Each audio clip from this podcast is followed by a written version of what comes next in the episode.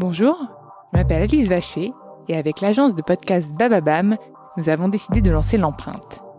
Nous partons à la rencontre d'entrepreneurs, de PDG de grands groupes, de directeurs de la communication, de la RSE, qui se battent chaque jour pour valoriser l'image, l'empreinte de leur entreprise.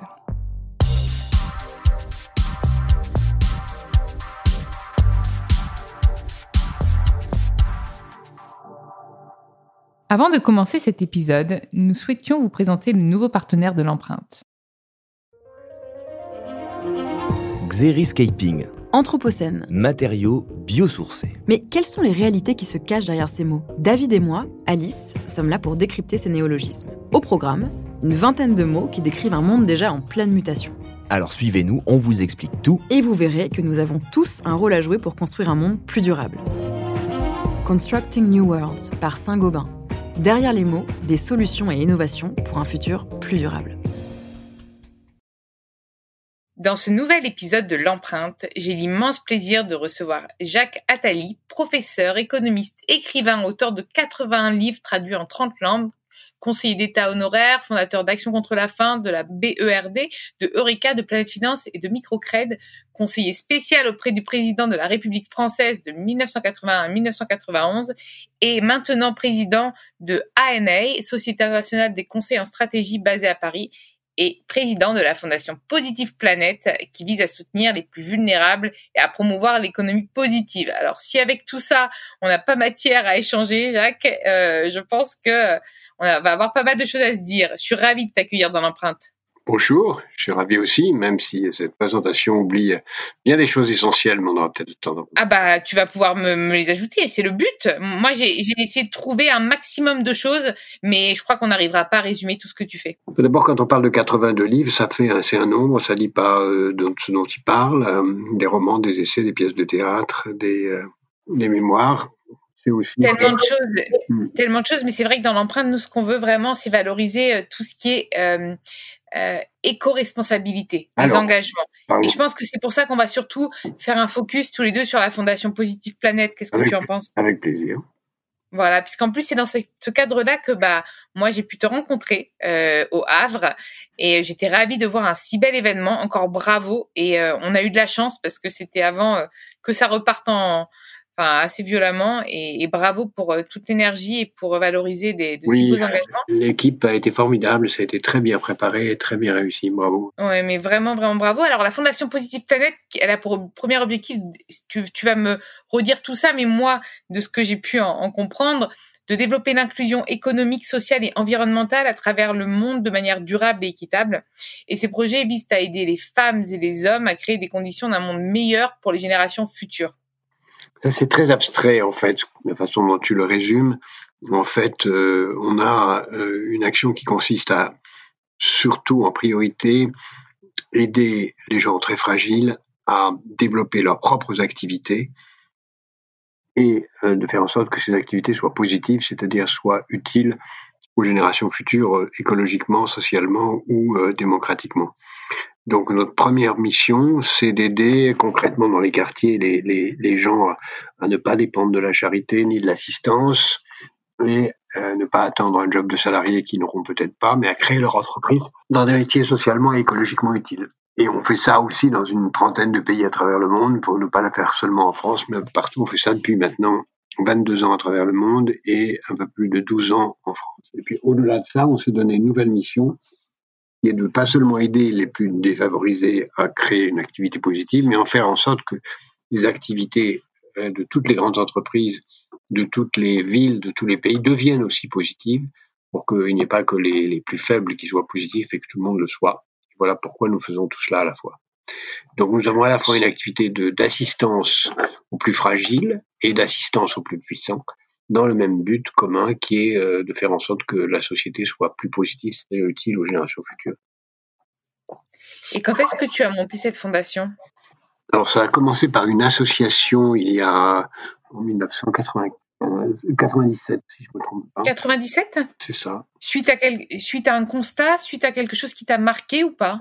Oui, euh, j'avais déjà créé Action contre la faim bien des années avant, et j'avais constaté qu'il était très utile et opérationnel d'aider les gens à ne pas mourir de faim. C'est l'objectif d'action contre la faim. Mais je m'étais rendu compte que aider les gens à ne pas mourir de faim, ça suffit pas, qu'il fallait aussi aider les gens à ne pas avoir besoin d'action contre la faim. Et le hasard a fait que je me suis mis en situation de, pour une autre raison, euh, d'aller au Bangladesh. C'était parce que j'avais été très touché par les euh, inondations dans ce pays en 89, si je me souviens bien, oui, en 89. Et euh, j'avais trouvé, j'avais rencontré un jeune professeur d'économie qui avait commencé à faire du, microcrédit. À l'époque, ça n'existait pratiquement pas. C'était euh, c'était euh, Mohamed Younous qui est devenu un ami. Et j'ai trouvé ce qu'il faisait formidable et je me suis dit bon ben je n'étais pas venu pour ça, j'étais venu pour aider à la mise en place de barrages contre les inondations, ce qu'on a d'ailleurs fait à ce moment-là.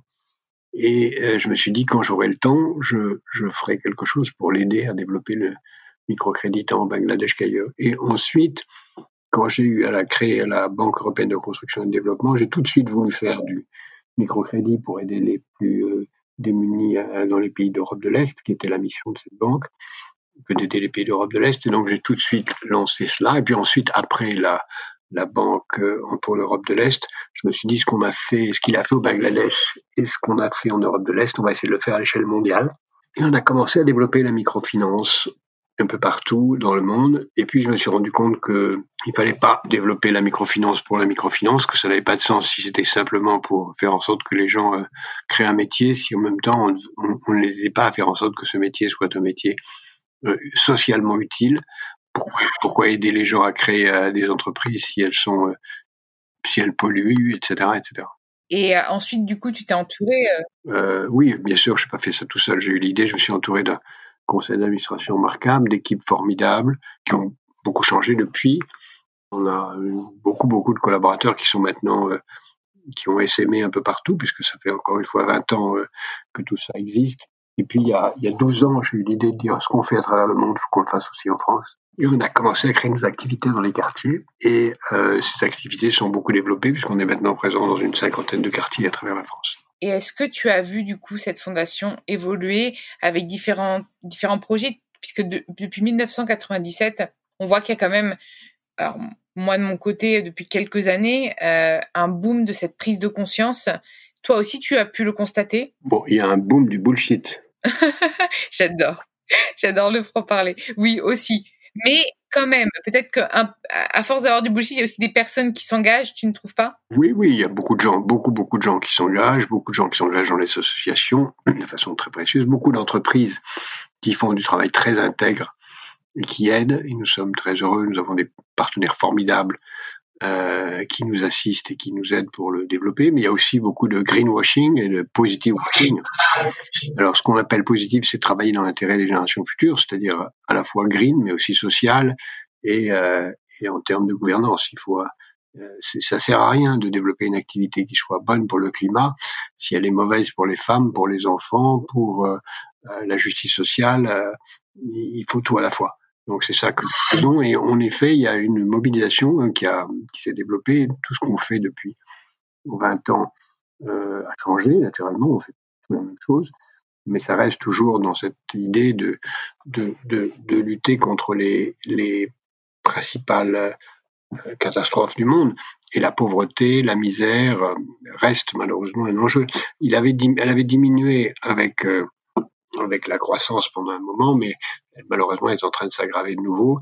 Et euh, on le voit avec euh, tout ce qui se passe un peu partout dans le monde, non seulement la crise actuelle, mais plus généralement, il y a euh, des frustrations et des misères et des concentrations de richesses qui sont insupportables aujourd'hui.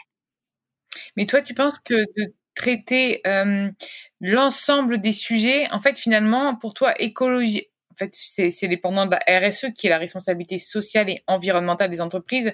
Tout ça ne fait qu'un, ne fait qu'un bloc. Est-ce que toi, tu aides aussi avec la fondation les entreprises à s'améliorer? Oui. Alors, on a une activité qui est dans une, partie de la fondation qui s'appelle l'Institut de l'économie positive, où on aide les entreprises à d'abord savoir si elles sont positives. Euh, donc on mesure leur positivité puisqu'on a développé un indice de positivité des villes, des pays et des entreprises, qui sont trois indices différents on mesure leur positivité après on les aide à faire mieux. Donc on, on, fait une mesure de la positivité du CAC 40, des entreprises du CAC 40 et d'autres, et on, les aide à s'améliorer. On est une, sorte de société de conseil qui appartient à une fondation dont la mission est d'aider les entreprises à devenir plus positives.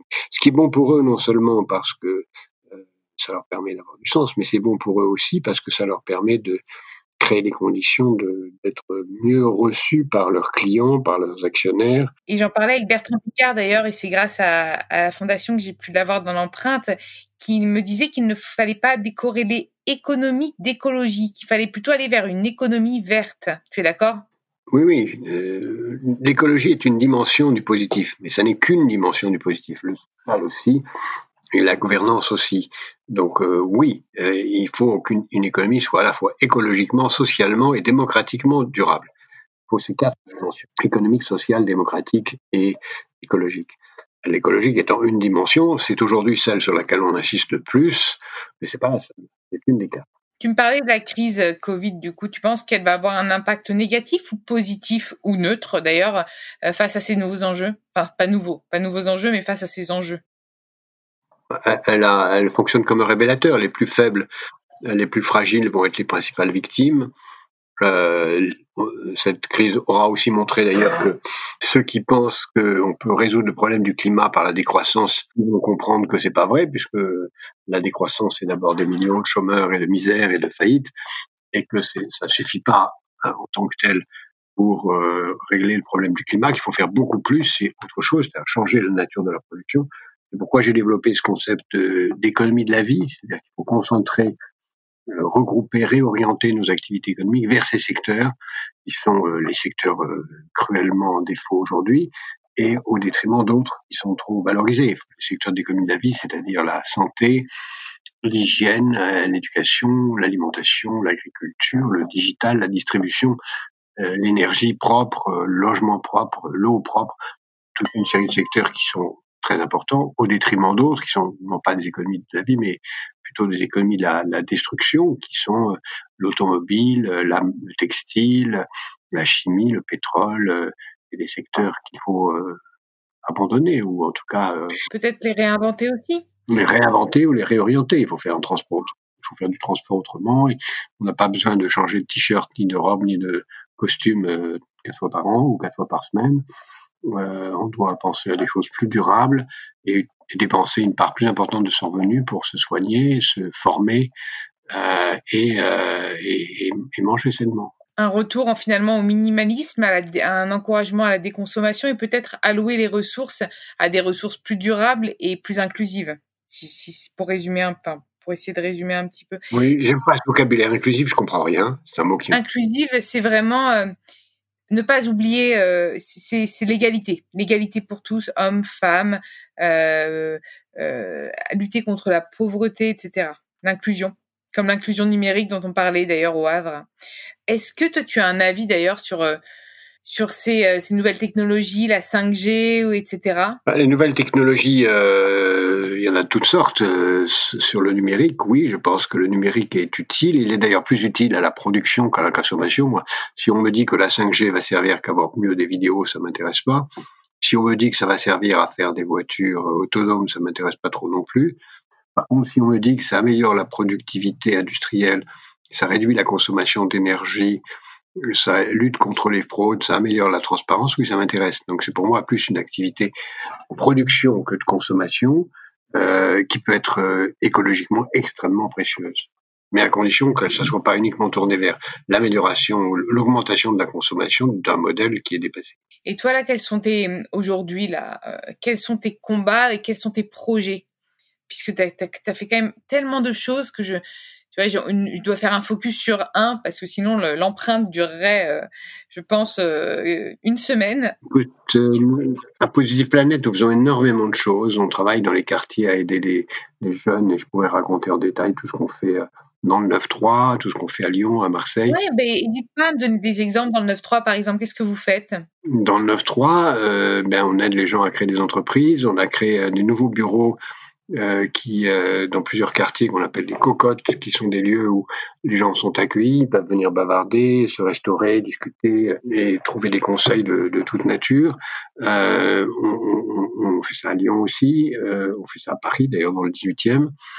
On, on a aussi développer des, donc des activités de plaidoyer où on aide des gens à, à mieux comprendre l'importance de, l'économie positive et de devenir plus positif dans sa vie personnelle comme dans la vie collective. On a fait le Forum du Havre où j'étais très heureux de te rencontrer et on, on fait un nouveau forum à Paris cette fois-ci euh, le 17 novembre où on va euh, non plus traiter comme au Havre la question de est-ce que les territoires sont positifs, mais est-ce que les pays sont positifs. Et on l'aura euh, euh, en vidéo, malheureusement pour l'essentiel, en partenariat avec le, le journal Le Monde, euh, beaucoup de gens qui viendront du monde entier, des prix Nobel, des, des euh, chefs de gouvernement, des, des, euh, des, experts de toute nature, des, des militants surtout, et c'est l'essentiel, qui vont nous dire ce qu'il faut faire pour que les nations deviennent plus positives. Nos forums sont l'occasion d'échanger les meilleures pratiques qui sont utilisées et de faire des témoignages comme celui de, de Bertrand Picard que tu as pu rencontrer ou d'autres. Ces, ces gens-là fonctionnent comme des modèles qui aident à améliorer ce que chacun peut faire. Mike Horn était génial aussi au Havre, très très inspirant. Il faut de toute façon des, des, porte-paroles comme bah, comme toi, comme comme Bertrand Picard, comme Mike Horn, pour aussi, euh, je pense, il faut inspirer. Et euh, est-ce que tu as l'impression, parce que moi c'est une impression que j'avais que la nouvelle génération prend tous ces sujets plus à cœur ou est-ce que toi tu as plutôt l'impression que c'est superficiel? La nouvelle génération est confrontée à tellement de difficultés que euh, elle essaye de survivre et, c'est à, tout le monde de l'aider. Mais en effet, euh, elle a envie de travailler dans des entreprises qui ont du sens, elle n'a pas envie d'aller nicher Total, sauf si Total se réoriente vers les énergies nouvelles, ce qui est le cas. Les nouvelles générations seront beaucoup plus...